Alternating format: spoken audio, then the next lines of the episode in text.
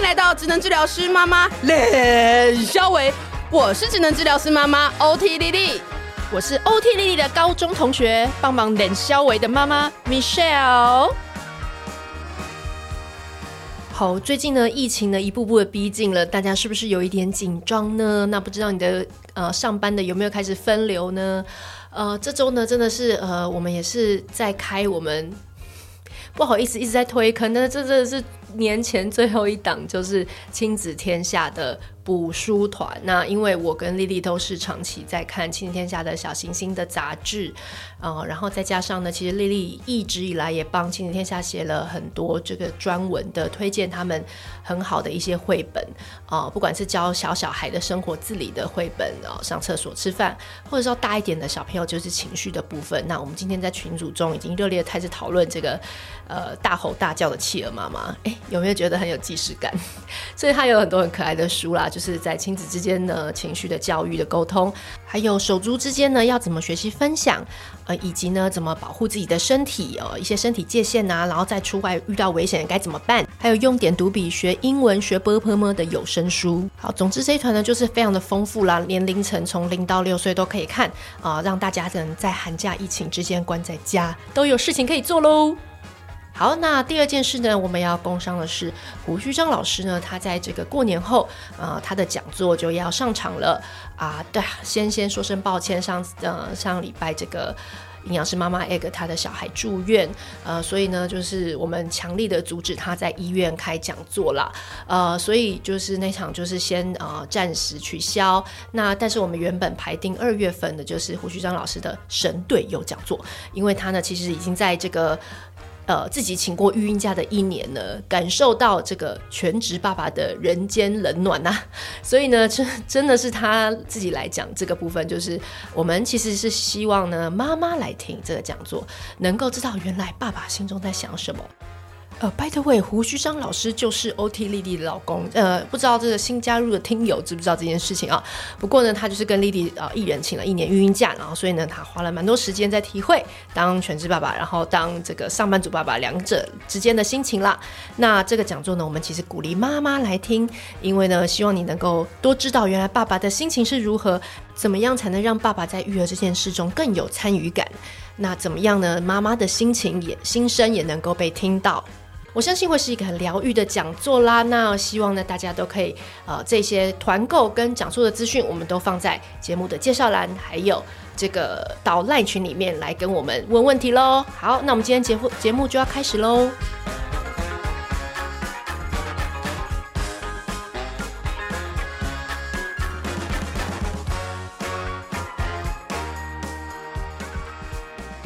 我们今天很高兴邀请到儿福联盟的。呃，李主任来跟我们谈谈跟呃离婚有关的有关的一些事情，因为其实吼离婚这一件事，本来我们就是 我我我们我觉得离婚其实是一个很正常的事情，是。对，因为有的时候我我其实我在跟米雪，我们两个是高中同学，嗯、然后呃我们之前不知道讨论什么事，然后我就说，嗯，哎，不知道是讨论一个。我有点忘记有关财务的问题之类的事情，然后我就跟他讲说：“哦，那那其实我要跟我先生的财务应该是分开的。好，那个时候我们才就是大概结婚两三年这样子。然后我就说：啊，那我们就是万一有一天我们要分，假设有一天要分手的话，我们两个都处女座啦，都很实际，是 都会非常的深深忧远虑这样子。对对对啊，只是我金融方面不行，然后他是念商的，哦，那就靠他啦。所以我就问他。说：“哎、欸，那这样子我还要怎么办？”是是是，对。然后他他就很震惊，他就觉得说：“哈，哎、欸，你不是才刚结婚，然后才刚生小孩，嗯、你怎么在想离婚的事情？”然后我就一直觉得，哎、欸，可能因为我们公我我我的就是做职能治疗师，然后其实我们也看了一些。呃，我们我们在精神科啊，看到一些可能离婚，或者是说其实在一起，但是不在一起的状况，是其实也都很沙。有身体在一起，心里没有在一起的，各种状况，我不是没有在一起，所以我就觉得说啊，可能结婚也会面临离婚这件事情，就很自然的安排在我的生活里面，嗯、然后他就很震惊。呃，其实确实，我觉得就像刚刚我们聊到，其实离婚这件事情在现在的社会里头已经非常的普遍跟常见。嗯、我们曾经做过一个大概的估算，就是一个呃小学生的班级里头，现在大概三十个人嘛。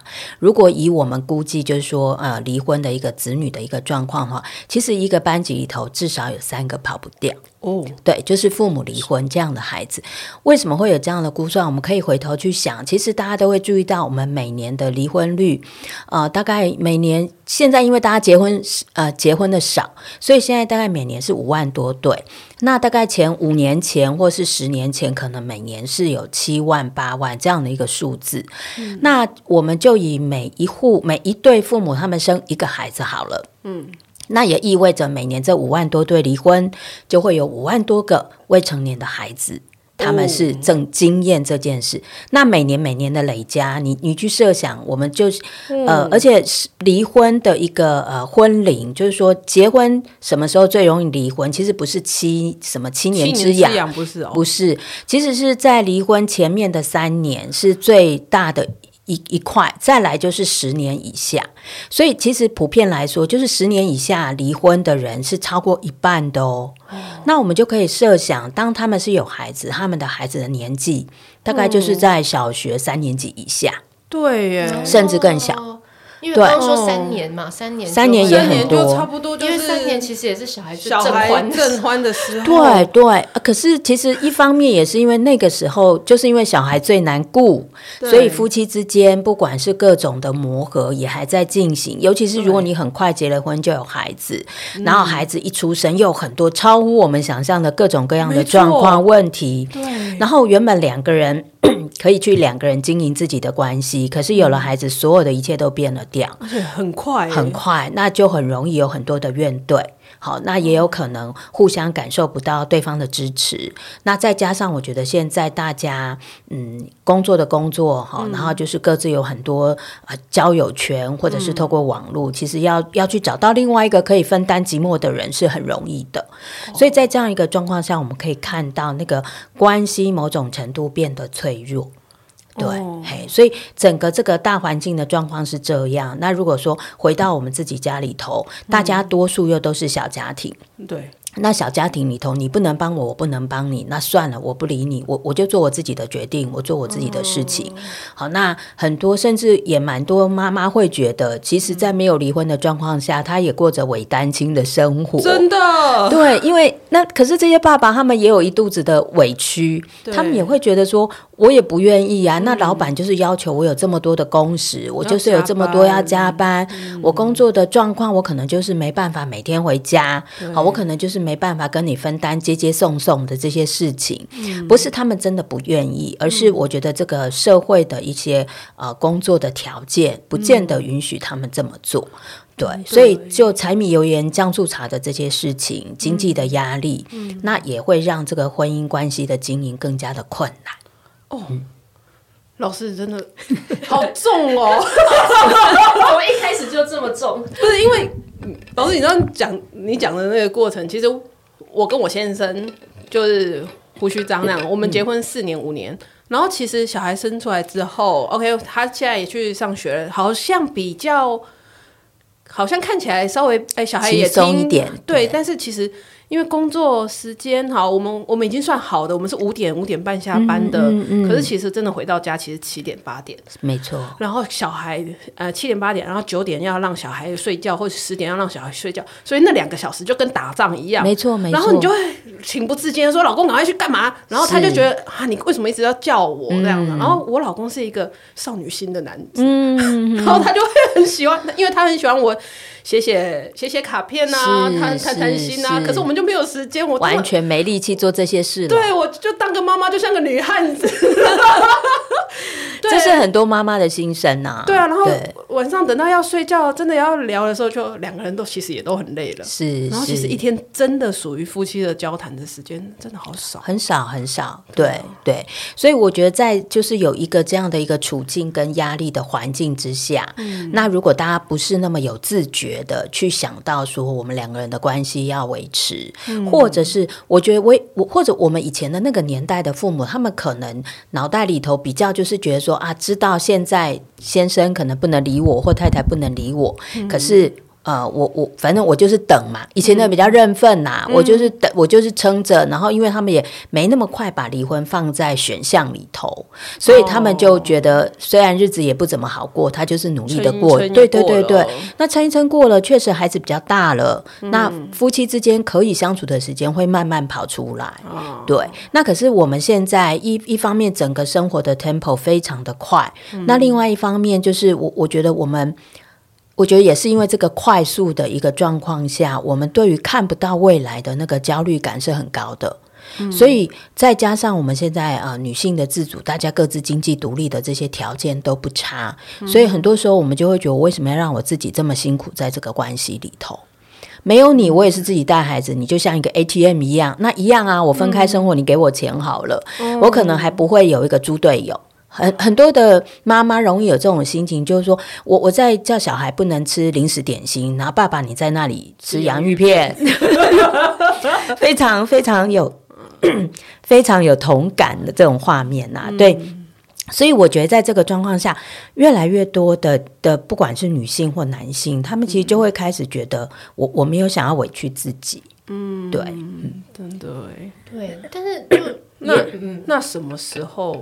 我我我的意思是说，OK，这个当然是我们现在的生活步调的状况之下，然后可能大家呃，就是就这个趋势啦。那那到底什么时候？我我的意思是说，如果什么时候想到离婚，然后。怎么去做这个决定？因为我，我相信，当然有一部分人就很拿沙利离离嘛，离就离嘛，我经济也独立，我就我就 OK 了这样子。那那因为我像我，我其实本来以为 福联盟都一直在做儿童相关，但是我是我也是那一天跟那个呃另外一位主任聊了之后，我才知道说哦，原来最从头是看到是离婚的小孩，对，离婚之后的小孩，所以才开始做这一块，然后才进而知道说。你你你们有一个专线，就是是是否否就是要离婚的相谈，对对对对。所以我我其实我很意，我我到那个时候，其实就是上个月上上个月，我才知道说，哎，原来离婚或者是想到离婚之前，还有这样子一个资源可以去谈。是，其实我觉得在我的工作经验里头，我也是慢慢的往前呃。回溯才想到各式各样的需求。嗯、其实我们儿盟开始做这些离婚的孩子的服务已经二十年了，嗯，对。可是，一开始我们确实就是。呃，你可以想象二十年前那个时候，大家对于离婚多少还是有一点带着比较负面的一个眼光，哦，然后就会觉得好像这些孩子很容易出问题呀，啊，在学校有很多的状况啊。嗯，那我们那时候一开始确实也是从这个呃离婚的这些孩子们做一个服务的对象，嗯，可是服务的过程，我们就发现，哎，其实这些孩子的问题很多时候不是。因为他们自己有问题，而是他们父母关系冲突跟离婚没有好好处理的这些状况下，衍生出孩子的这些问题。好，我举个例子，譬如说我那时候遇过一个孩子，他很容易在某些时候他就会逃家。那他逃家不是彻夜不归，他只是一个小学生。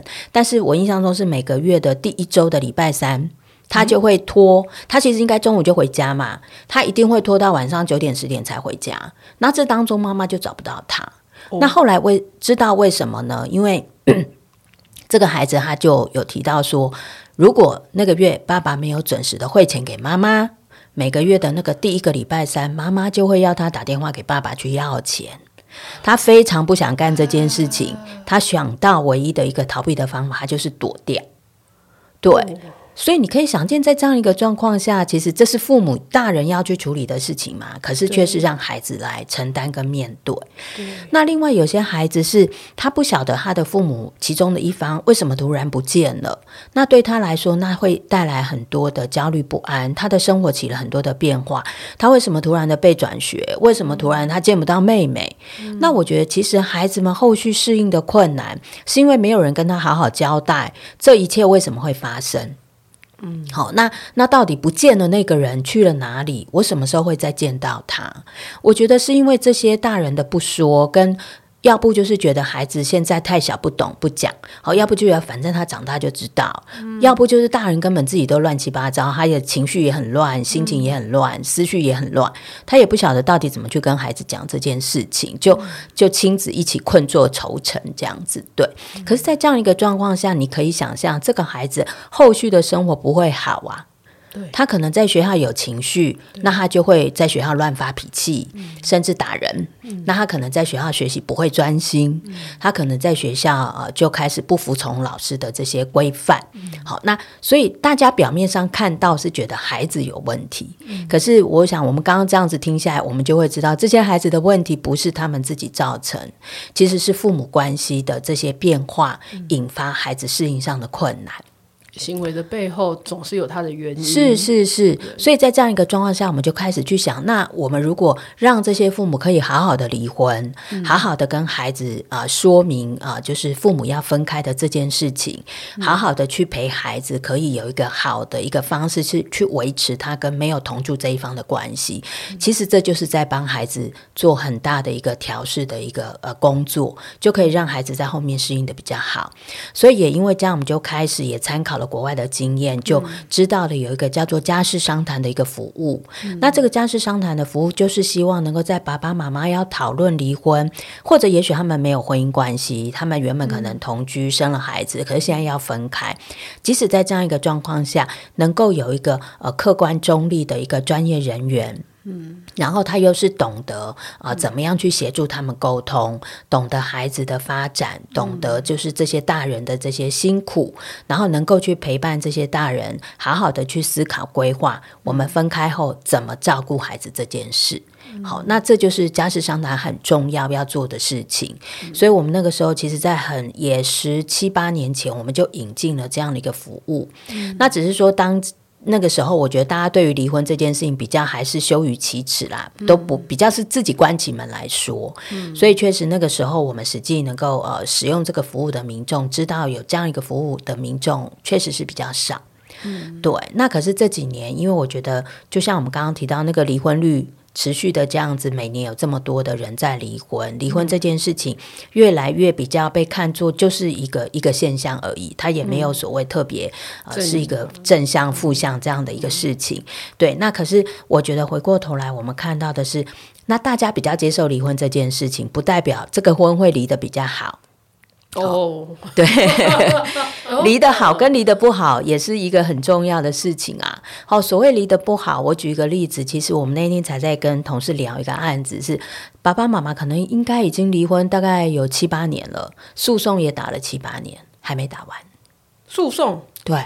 他们是透过诉讼在处理他们的监护权，处理他们的夫妻剩余财产分配，可以打很久。哦，嘿，为为什么？为什么？嗯、因为有一方不服，他就会提提起抗告，提起上诉啊。那可能这件事情处理完，他又发现另外一件事情，我可以告他。你不让我看小孩，我就来法院申请强制执行啊。那你你说我没你你不让我看小孩，我就不爽付抚养费。我不付抚养费，你就会来申请一个要。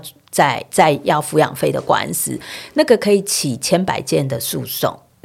那如果再牵涉到财产、房子、动产、不动产这些，其实是可以要搞，可以搞很久。哦，对，很可怕的。对，嗯、那但是我觉得这这当然是比较极端的例子，我必须说。嗯、可是，所以我觉得离得不好，就是像我们刚刚说，他会弄得孩子在那当中很辛苦嘛。嗯，那可是离得好的父母，他们其实就真的可以比较快的走出这样子一个离婚的一个呃状况，然后继续的往前走，嗯、让他的生命、孩子的一个接下来的生活，我们都可以持续往一个比较正向、比较能够调试的方向去走。那到底怎么样叫做离得好，或者是怎么样可以离得好？嗯，我觉得对儿盟来说，我们推这些服务，其实也没有所谓的要劝离。好，也没有要劝和，因为我觉得这都是两个成熟的大人自己的决定。嗯，只是我们常常很用力的在提醒的是，哎，这两个大人中间就是有孩子嘛。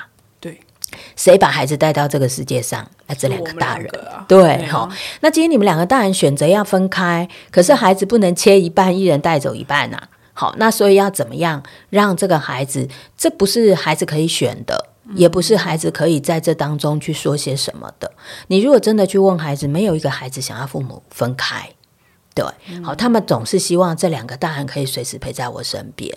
可是很多的孩子也看着父母常常吵架，或是他们的状况就是不好。有些孩子他可能。反而会觉得你们分开好了，我比较亲近，好，我也不需要日子过得那么难熬，或者是我不需要看到某一方每天都哭哭啼啼很难受，对，所以我觉得在这样的一个历程当中，其实孩子的想法、孩子的感受、孩子到底期待接下来他的生活要怎么过，这件事情比较少有机会被大人好好的听见。有些大人会说：“有啊，我有去问孩子，我说我跟你爸爸分开，你要选谁？”哦，这一句话超伤的，超伤，非常，而且非常，我觉得那是一个非常残忍的问题。对，对我，我，我其实常常在跟一些父母做亲子讲座，我就会问他们这件事：说，哎，如果你现在只有一个游泳圈，你父母都溺水，他们也都不会游泳，你要救谁？你也很难选。那你为什么要一个未成年的孩子来选这种难题？好，所以其实你想要知道孩子对于爸妈离婚的想法、期待。其实不是问这样子的问句，对，要怎么好问嘛？就是要问嘛？那其实我觉得回到大人先衡量一下自己有没有能力问。如果你现在一想到对方，你就是一肚子的怨，一肚子的气，你就是觉得你你只想着孩子一定只能跟我在一起，你就不要问吧，因为你的问法只是会不断的引导孩子回应。你想要的，的答案，对对对对，好。那但是如果你觉得你算是理智，你算是呃过往在跟孩子的关系也都还好，你看待对方，所以你很清楚他不能再做我的亲密伴侣，可是他永远是孩子的父母。如果你可以用这个眼光来看待，那我觉得你当然可以运用一些比较好的呃方式去跟孩子聊聊。那怎么聊？大概就会是让孩子知道是说，诶，其实你可能知道我平常跟爸爸常常关系不好，好，我们很爱吵架。那那是因为我们两个很多事情的想法、观念、喜好不一样。所以我们觉得两个人这样子一起要生活很痛苦。那我们也试了很多方法，想要改善，想要解决，可是都没有办法。所以我们现在决定要分开住了。好，那爸爸妈妈分开住，对你来说一定是一件很困难跟很不想接受的事情。这些心情啊，我们大人明白。好，可是也是真的没有办法，因为我们也不希望你每天看着爸爸妈妈吵架。我们希望能够让你过一个更好的生活，所以我们接下来会去讨论要怎么安排对你的照顾。好，那在爸爸妈妈要讨论这些事情以前，你有没有什么想法？有没有什么担心？想要先让我知道？如果你可以用这样的方式去。让孩子适度的做一些表达，那是好的。嗯，对。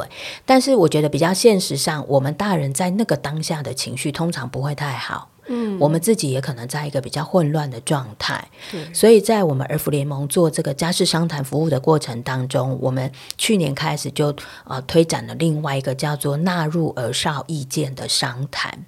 也就是爸爸妈妈透过我们呃家事商谈员的协助，一起坐下来讨论，呃，不管要不要离婚，好，或者是讨论孩子照顾的这些事情的时候，我们也会同时就是有另外一位叫做儿少商谈员的人，他可以安排一个时间跟孩子好好的聊聊，嗯、对于爸爸妈妈要分开这件事情，孩子的想法、孩子的期待是什么？哦、所以他跟那个孩子这样一对一的聊，是是。那聊完以后，他还会陪孩子做一些整理，哪些资讯我要帮你带去跟爸爸妈妈讨论。哦，所以他尊重那个孩子，他愿意跟爸爸妈妈在说些什么部分？是是是。那哪一些他是觉得他还没准备好？对，哪些他觉得他不想说？哦、那当然，我觉得不想说的部分，我们会再去跟孩子讨论。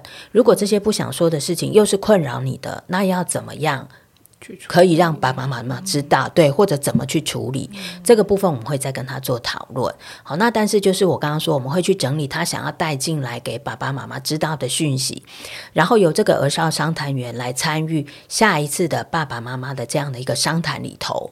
那这个商谈员他就会去把他跟孩子整理的资讯来提供给父母。那我觉得这对父母来说，去思考他们要做后续的生活规划是很重要的。对。哦，所以在那个最后第二次相谈，就是孩子不在，是但是那个人代表着孩子去传达这件事情，是是是是，哦，对，这是一个很细致的非常做法，没错没错，非常顾虑到这个孩子很全面他自己的感受，是是，因为我觉得孩子就像我刚刚说的，他是在这里头最没有权利去决定事情的人，但他却是最脆弱、最需要被保护的，所以我们才会设计这样一个机制。其实，在国外这样的一个服务也有一段时间。时间，对，那我们事实上也是呃参考了澳洲的这样的一些方式，嗯、那再加上我们自己过去经验的一些累积，所以我们就开始运作这样的一个模式。嗯、那我觉得在这里头，对孩子来说，其实当他的声音是有人愿意听，好，他的想法期待有人可以告诉他说，哎，我可以再去跟爸爸妈妈一起谈。我们可以想象，这对孩子来说，那个控制感是增加的。嗯，对，控制感的增加也会对孩子在后续适应各种变化来说是一个正向的因子，可以让孩子比较容易可以稳定的面对后续的变化。对，我也觉得一切的位置，一切都然后突然的就发生，因为是因为像我在病房里面，是我们也有接触一些孩子，是也不要说孩子啊，其实都很大了，是他可能是大学生，他可能是。就是非常工作前期的二十几岁青少年青少二十几年，嗯、对不对？二十几岁的青少年或者更大的这样子，然后有的是一些父母离异，然后那个父母离异其实都已经七八年过去了，很久，像像你刚刚说的、嗯、七八年过去了，然然后也不是说什么财产分不分的问题，嗯，但是那个那个伤，那个伤其实就真的就是我们慢慢的追寻他过去的那些。那些历史啊，比如说在学校的相处、人际互动的状况，包括到后面对于感情、对于人际的想法，别人靠近我是怎么样的心态，那个整个都有影响，都是不一样的。没错。那当然，每一个孩子怎么样去处遇，或他去呃他的周遭环境给他的支持，会让他去处理的方式有所不一样。嗯、但是，是其实我我们在这么后端看到的东西的时候，其实那个。你说的离的好不好？有没有被充分告知？是呃，后面会不会就是跟爸爸跟妈妈断了联系？会断了联系，那件事情对他影响是怎么样？嗯、或者是哦，我现在跟妈妈或跟爸爸，嗯、他有没有每天都在诅咒？对方等等等等等等都会影响非常多，是，所以我真的觉得离得好，离得不好，真的是差的是很多。对，所以我觉得离婚本身不会有很大的问题。嗯哼，哎，应该这样讲。我觉得完整的说法是我常常会提醒父母哈，你可能会想到离婚，是因为你你想要透过离婚解决眼前的问题。好，离婚有可能可以解决眼前的问题，但是不要忘记，离婚也会带来他自己的问题。好，但是离婚本身这件事情没有对错，但是重点是你能不能在处理离婚这件事情的时候好好处理，避免他后续的一个负面的影响，造成太多的伤害。嗯，对，我觉得关键是在这个部分。嗯、所以，其实，在你想不想离，或者是你其实可能很想离，我其实鼓励大家先回头来想想，你会想到要离婚，是因为你眼前的这个亲密关系里头，你遇到了什么困难？嗯，先去想。好，那这些困难是不是只有离婚可以解决？嗯，还是还有其他的方法？嗯，对，好，那包括就是说，有些呃家家庭，其实像我们刚刚提的这些妈妈们，尤其是这种年轻小孩还年幼的这些呃夫妻之间的这些关系的问题，嗯、很多时候也许他需要的是一些，譬如说透过婚姻之商。嗯，让他们去重新建构起一个育儿伙伴的关系，嗯，好，然后重新让彼此更了解，是说我在努力啊，譬如说从先生的角度，我在努力拼命的工作，我的目标是要支持这一个家，嗯、我是想要让啊、呃、这个家接下来可以有一个更稳定的一个经济条件，我们能够让孩子在这个家好好的长大，这是我的目标。嗯、那做太太的目标可能是对我，我也希望孩子可以在一个安全稳定的家好好长大。嗯、所以其实某种程度，这两个人的目标是接近或者是一样的。嗯、可是你们需要在这当中时不时有一些核对。或者要给彼此一些讯息，嗯、让对方知道我们现在虽然看起来是各自在赛跑，可是我们的目标是一样的。哦，老师，你刚刚说的那个时不时对。去核对，对。核对我们现在的目标是不是一致，然后。时不时的去检视我们现在是不是在做同样一份工，是，是这样子。即便两个人在做不一样的事情的时候，其实还是朝着同一个方向。没错，我觉得这是一个很好的提醒。是是，对，我觉得如果没有那个核对，我们就很容易有很多自己的解读。对，那那个解读可能很多时候，因为你资讯掺杂的资讯有误，你就很容易做出错误的判断、错误的解读。而且有时候我们会想说，嗯、我每天都这样做。你应该知道吧？我哪有变过？其实不必然呐。对，其实不必然。对对对，真的耶！好好的去核对这件事情是。是。我我我就是我今天真的收获太多，所以我 我现在有点，他现在一直在消化那个资讯，有点当机。但是我我有有一点有点好奇，其实我想要就是回到刚刚李主任讲到说，在这么细腻的呃过程当中，你去理解孩子的想法，可以给我们一些例子，就是。真的有一些状况是孩子的想法跟父母的认为天差地远，或者是说完全也 surprise 到呃你们在这个整个过程当中的吗？诶，对我们来说是没有太冲击，因为我们大概就知道孩子的想法，或者是。我们大概比较，因为我们的经验比较了解孩子啦，嗯、或者是我们这么多年的工作经验，大概各种奇奇怪怪的事情 也都遇上了。但是对于对对父母来说会啊，我我们其实有些父母他们其实也蛮正蛮常见，就很多父母他不想，可能有一方不想离，是因为他觉得这样对孩子不好，对孩子一定不想要我离，孩子一定很希望我们在一起。嗯、哦，但是事实上，我们的儿少商谈去跟孩子谈的过程，孩子斩钉截铁的觉得他们分开比较好。多大的孩子？其实是学龄前的孩子。学龄前，因为他就会觉得说，爸爸妈妈在一起就是吵架，他们分开就不会吵架。看得很清楚，他看得很清楚。哎，其实大家不要以为学前就就很懂嘞。对，当然他不会表达这么清楚啦。可是我们在跟他会谈的时候，我们会用一些媒材什么的。这种表达是很肯定的。是是是是，对，因为其实孩子每天的生活里头，他两只眼睛咕噜咕噜转，就在看你们这两个大人。他的世界很小很简单，就只有你们两个。对，所以谁开心谁不开心，他都看在眼里。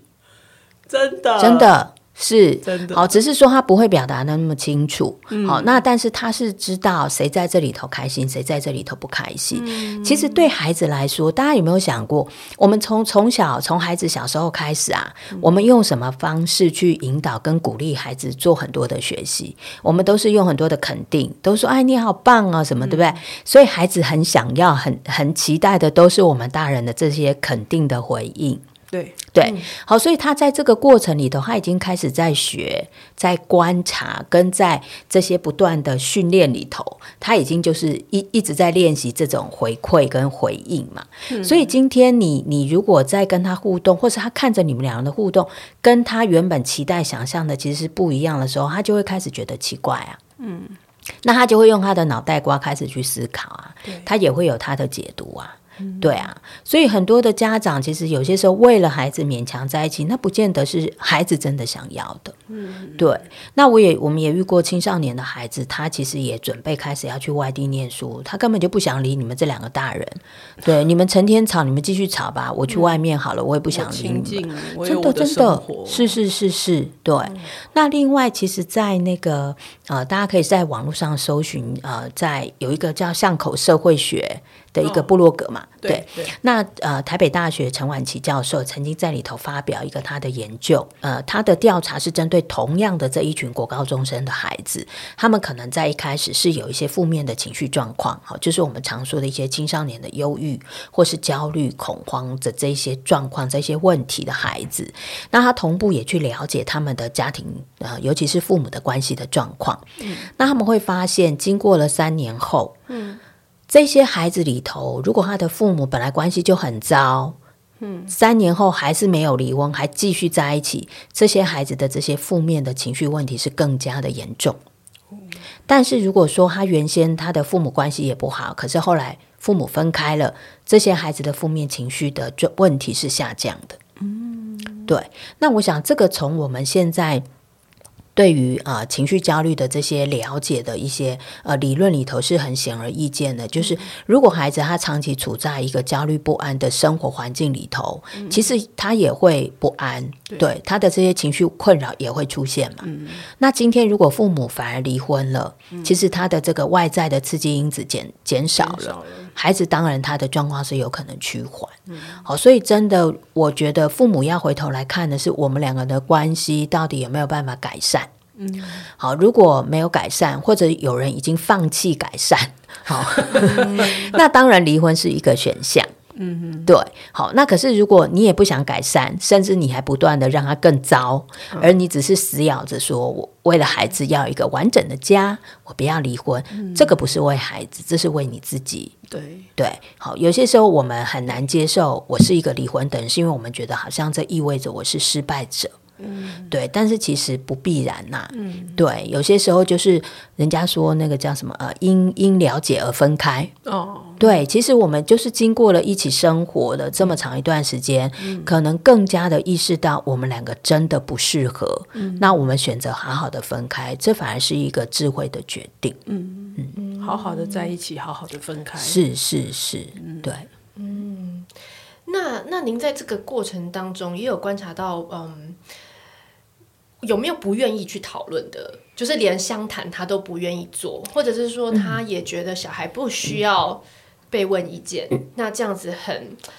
嗯，不不需要，不希望有这些支持服务，但是就卡在那里的怎么办？会啊，会啊，但呃，其实还蛮多的，尤其是在我我刚刚说我们这个服务其实推了十几年，那刚开始的阶段真的很容易，就是有一兆打电话来说他想要申请使用这个服务，对，然后另外一个不要，对，另外一个不愿意，因为我们会帮忙去做邀约嘛。好，那邀约的过程，当然最困难就是遇到他就是打死不理。好，就是我们寄的信他不接，对，电话不接，嗯、那我就我们就真的没办法。但这个状况下，我们能做的是回过头来协助这个有意愿的这一方。其实呃，虽然两个人没有办法进入这个家事商谈的服务，嗯、但是我们会去跟呃有意愿的这一方先谈谈，从他的角度、他的部分，他可以做些什么，让这个婚离的比较好。嗯，而不是就是呃，有有的人当然可能就就。开始吵着要上法院，好，或者有些就开始用很多很情绪激烈的方式，或者很撕裂的方式来处理关系，这都不会比较好。那我们可能跟这个有意愿的这一方开始让他知道是说，哎，好，也许对方现在相应不理，可是你还是很想跟他处理离婚的事情，那你怎么做可能对你自己跟对孩子会比较好？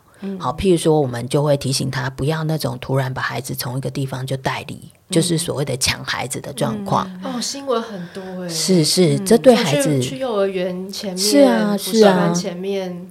对对，学校前面是是，这这对孩子来说都不好，所以我们就会提醒他不要去做这一类的事情。我们大概只能透过这些方式来帮忙。嗯、那如果有机会接触到那个比较没有意愿的那一方，嗯、其实我想我们就可能在电话里头可以多跟他聊聊。嗯、很多时候他的不愿意是他也有他的委屈或他的为难。嗯、好，那有可能他会觉得呃。他可能根本就是没有想离婚，那我们可能就会跟他谈谈。那可是，呃，当然不是说你来使用我们的服务就代表你一定同意离婚，嗯、而是要不要有一个机会好好的跟对方来谈一谈，为什么他那么想离，你这么不想离？嗯、好，有可能你们早就已经没有办法好好谈这些事嘛。嗯、那至少透过商谈，因为我们的家事商谈是从所谓的离合决定开始就可以谈。嗯，好，所以有一方已经起心动念、付诸行动了，嗯，可是另外一方根本还没有做好任何这些准备的状况下，还是可以一起来谈一谈。嗯，谈的过程，其实我觉得那就很有帮助的地方是在于，很多时候那个已经想离的那个人会觉得说，我已经讲过八百遍，我受不了的地方，对。你都没有听进去，对，嗯，好，所以他他可能会觉得说，你一定知道我为什么要离这个婚，你怎么可能不知道？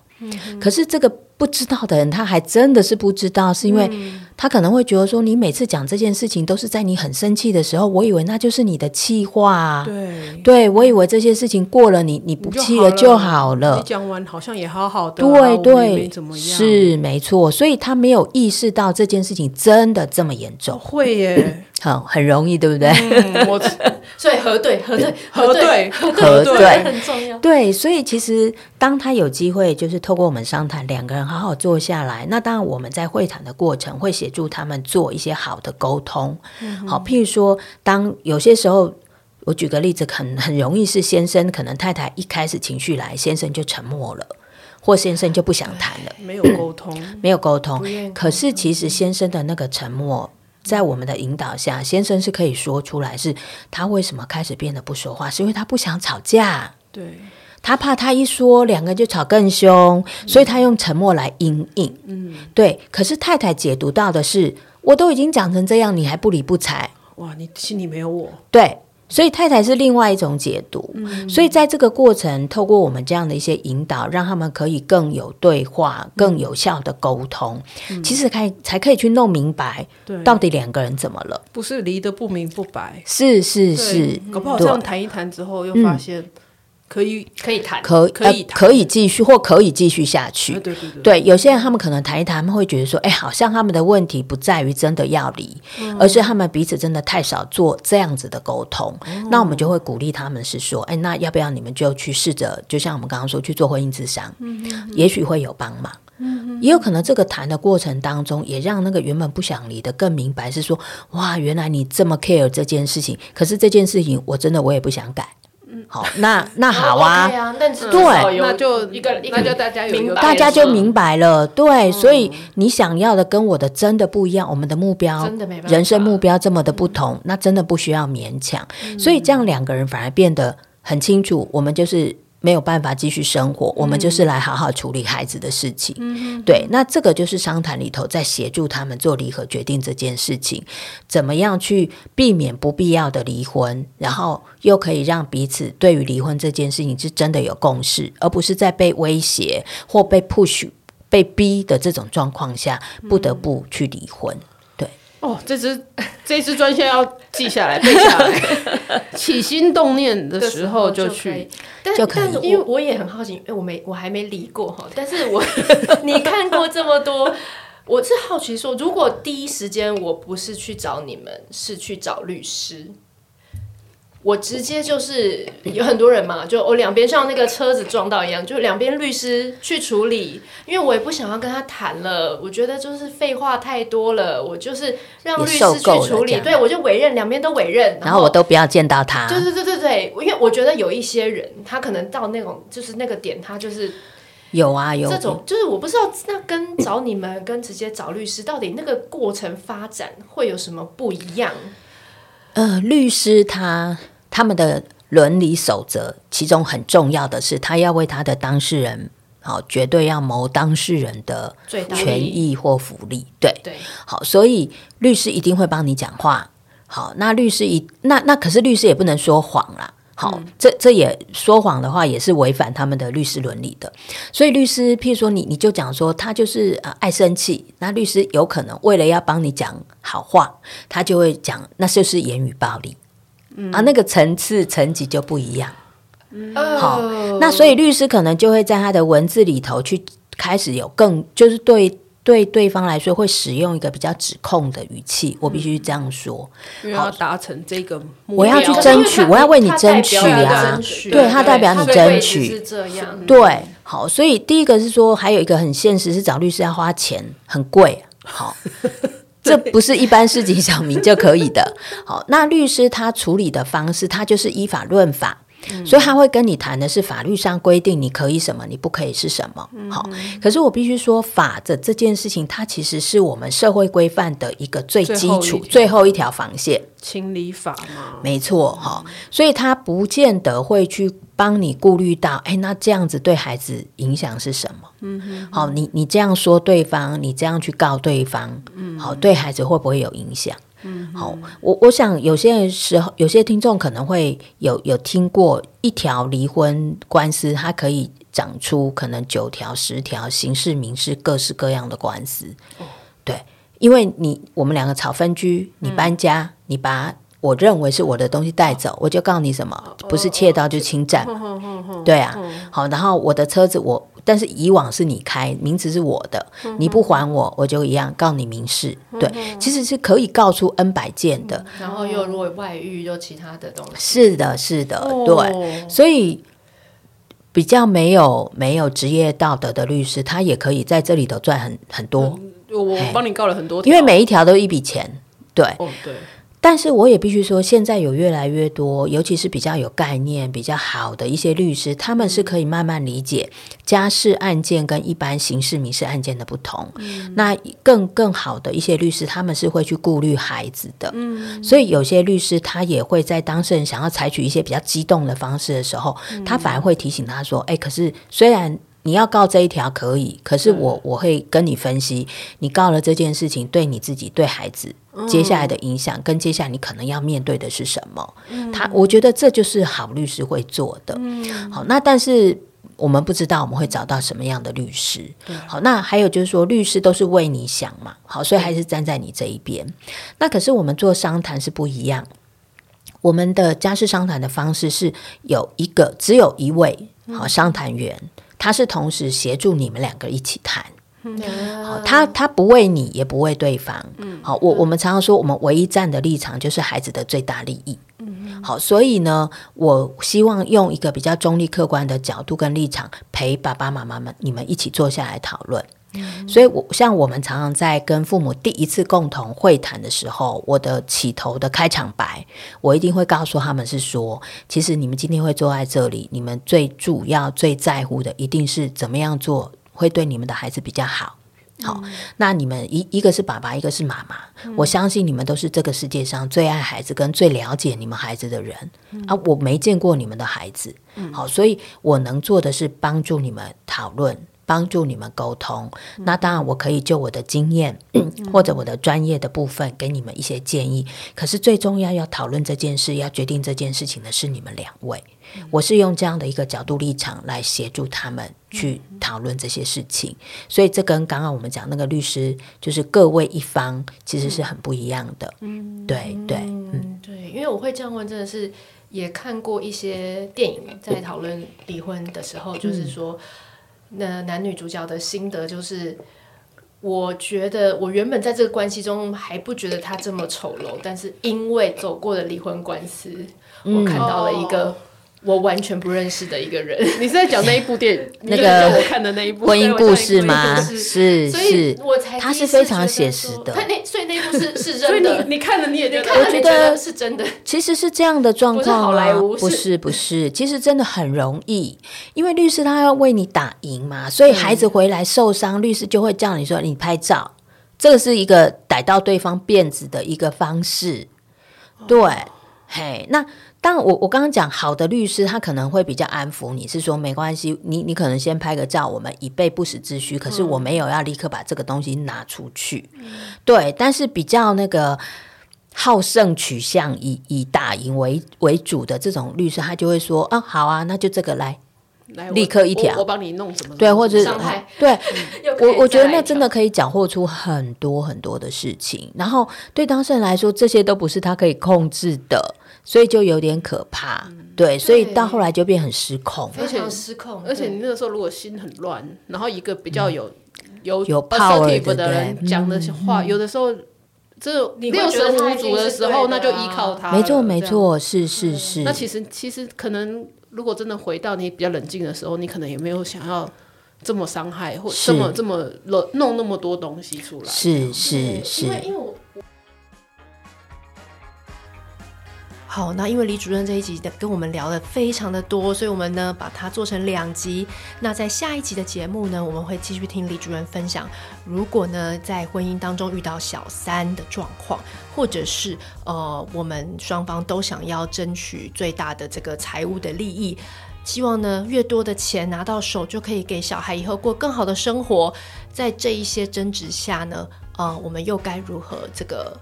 顾虑到孩子的心情，或者是说有什么样比较好的协调的做法，那甚至最后我觉得很棒的是，我们下一集会聊到妈妈在这个过程当中又如何能够记得要照顾自己的心情，真正的告诉自己如何去追寻自己想要的到底是什么。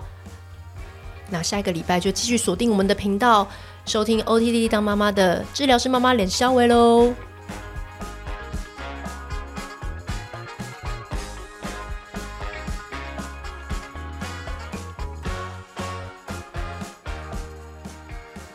喜欢今天的这集吗？请记得帮我们订阅频道，这样就能每周自动收到新故事的通知喽。听完有心得，想跟我们直接聊一聊，也可以加入我们的 LINE 群，请你打开 LINE 搜寻 OT 丽丽，就可以找到我们的群组喽。也欢迎帮我们在 Apple Podcast 上面留言评分，让更多人能够搜寻到这个节目。你也可以追踪我们的粉砖 OT 丽丽当妈妈，每周我们都会提供关于小孩发展。爸妈的情绪支持，各种心情点滴的文章哦。当然，如果你自己有很棒的故事想分享给我们，也欢迎私讯投稿到我们的粉专，我们也会不定期念收到的粉丝心得，还有约粉丝来录节目哦。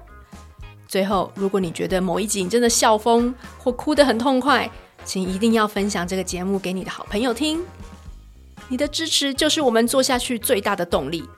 育儿的路上不孤单，有我们陪你。我们下周再见，